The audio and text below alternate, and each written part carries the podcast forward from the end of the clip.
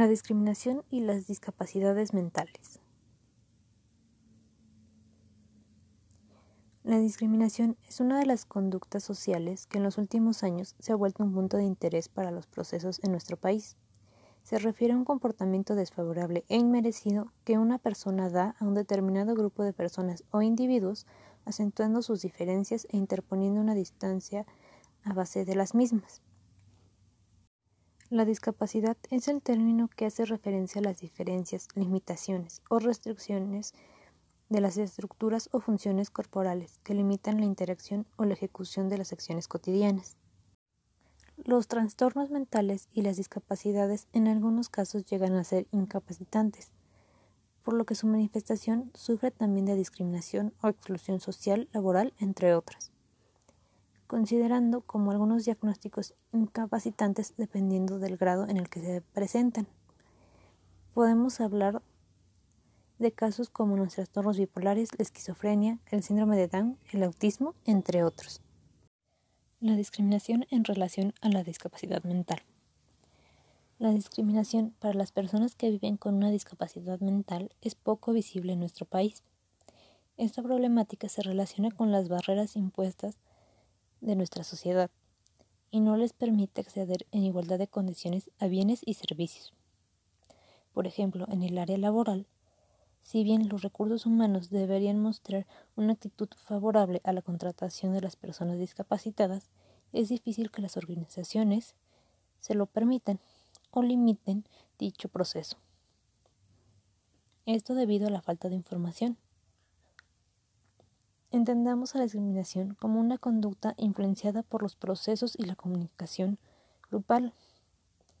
Este, y en este caso atenta contra la autonomía, los derechos y el acceso de las personas con discapacidades a una vida digna. El siguiente audio nos explica cómo es la comunicación grupal, intergrupal e intrapersonal. El siguiente audio nos ayudará a ejemplificar la situación de la discriminación. Mientras conocemos qué es lo que pasaba en relación a la discapacidad mental y la Alemania nazi. La comunicación grupal. La comunicación interpersonal no se da solo entre individuos, sino en los grupos de individuos. Según la teoría de comunicación de Lewin, algunos problemas sociales, como la discriminación o la integración se dan por medio de las dinámicas grupales. Y es que la concepción de un grupo social ejerce una serie de fuerzas diferentes sobre cada individuo, sean las de la atracción o el rechazo, configurando según la dinámica y la comunicación grupal las preferencias individuales y posteriormente la percepción del medio. En esta teoría se explica también que para intentar cambiar la percepción de un individuo es más fácil trabajarla por medio de la comunicación grupal que de manera aislada, es decir, que se tiene mayor posibilidad de persuadir al plantearlo como una decisión en grupo que una individual. Posteriormente, la Escuela de Chicago también integra una distinción entre un grupo, entre un grupo primario y un secundario. Posteriormente, la Escuela de Chicago también integra la distinción entre un grupo primario o un secundario. El grupo primario se caracteriza por ser pequeño, íntimo, regular y no depende de un propósito grupal para existir. Un ejemplo sería la familia o un club. También tiene conciencia de reglas que mantienen la cohesión del mismo. El conocimiento sobre sí, sobre los otros y la comunicación dependen fuertemente de la relación emocional entre todos. En cambio, el grupo secundario es más impersonal, no mantiene un contacto cercano o directo, y se basa en los propósitos a cumplir para mantener su existencia. En él influye fuertemente la funcionalidad o la estructura, aun cuando sea menos rígido o formal. Pero en ambas situaciones es necesario que se integre una figura de un líder y un rol de cada grupo para así coordinar el mismo y a partir de él organizarlo. Por lo que podemos mencionar diferentes tipos de líder que se encargarán de mantener la comunicación del mismo. Existen cuatro tipos de líder. El autocrítico, que reafirma su autoridad por medio del reconocimiento de los otros, manteniendo de igual manera su distancia, siendo autónomo y asegurándose de que se cumplan sus regulaciones mediante la censura o la admiración. El democrático, que toma las decisiones mediante la participación de los otros, buscando un acuerdo para la cohesión y discusión dentro del mismo grupo. El burocrático, que basa su autoridad en el cumplimiento de la normatividad, es estático y depende de la misma. Y el líder por compromiso, que se limita a los sucesos y evita la toma de decisiones.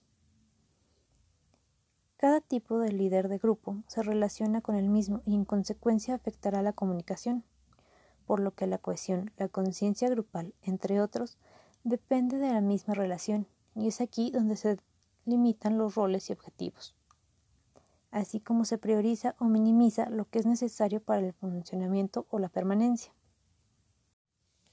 Según Herbert Kellman, la perspectiva individual se da considerando lo siguiente. La conformidad o la sumisión es la decisión sobre decisiones o el patrón de comportamientos que darán beneficios. La identificación con la cual se da por medio de la afectividad o emotividad con alguno de los miembros y por lo tanto se copian dichas maneras de ser o comportarse, es decir, que se imitan. La internalización de los individuos es adoptar las decisiones o patrones del grupo para sí mismo, así como el sistema de valores y normas que reafirman la legitimidad del nosotros, es decir, del grupo mismo, y nos convierten en sujetos. En conclusión, la desigualdad social, la cultura, el poco pobre interés de las instituciones y organizaciones en el campo de la regulación y promoción en favor a la salud mental se ve fuertemente relacionado con lo explicado anteriormente, la comunicación y los procesos grupales derivados de la misma. Y es que en nuestro país, aunque la salud mental está incluida en los proyectos de la salud pública, esta no tiene tanto impacto o reconocimiento como otras enfermedades. Y es que debido a que rara vez las discapacidades mentales son visibles como lo sería una discapacidad física o motriz, los prejuicios sociales en relación a la misma y la atribución de la normalidad y la no normalidad juegan un papel importante en la normalización de la desigualdad como parte del discurso institucional, evidenciando la configuración de esquemas comunicativos e indicativos de los procesos de distribución social dentro de sus mismos grupos.